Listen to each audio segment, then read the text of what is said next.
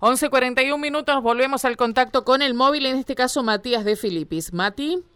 Bien, Karina, para hablar de un episodio de inseguridad donde además de robarle, agredieron, golpearon salvajemente a un carnicero de 71 años en barrio Candioti Norte. Ocurrió en horas del mediodía de ayer en la zona de Juan del Campillo y Las Heras.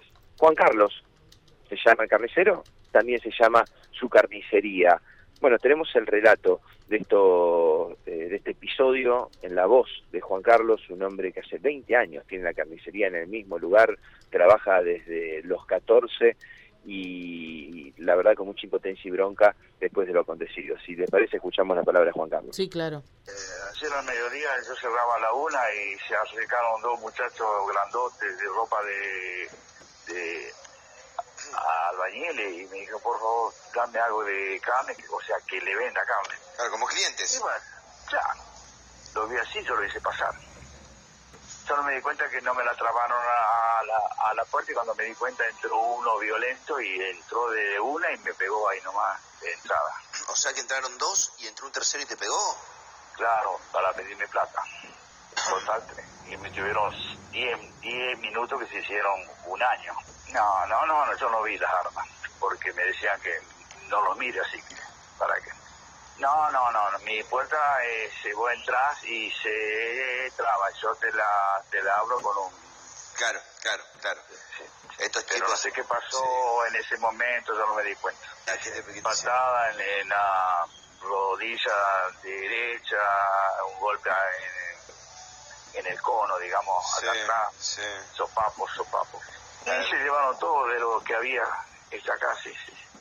¿Eh? ¿Hace cuánto tenés el comercio acá, en, ahí en Barrio Candioti? Acá 20 años. Sí, y trabajo muy bien. ¿Y nunca sufriste un episodio de inseguridad?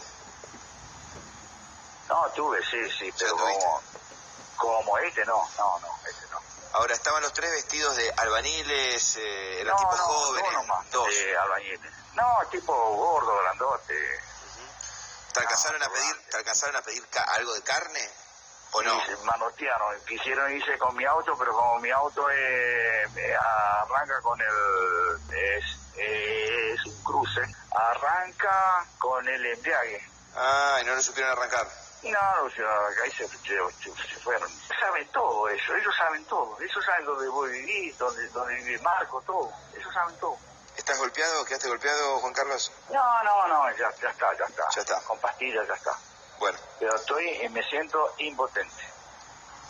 Impotente. Me siento con mucha bronca.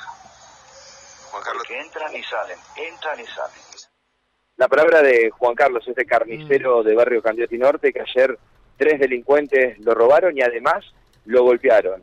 Le pegaron patadas, eh, piñas, eh, puñetes en el piso, se llevaron la plata de la caja registradora y mercadería. Se quisieron llevar el auto, de hecho se subieron al auto, pero como eh, no supieron darle arranque... Claro, pero tiene- bueno, te lo explicaba muy bien, Juan Carlos. Tiene el arranque, vos podés ponerlo en contacto y le seguís dando y no, y, y no acciona Claro. el motor si no pisás el embrague, ¿no? Exactamente, son autos de última tecnología y bueno, en definitiva, digo, la impunidad, ahí decía Juan Carlos, hace 20 años tengo el negocio, me han robado, pero nunca con la virulencia con la que me robaron ayer. Qué locura, eh, qué locura que estamos viviendo. Gracias, Mati.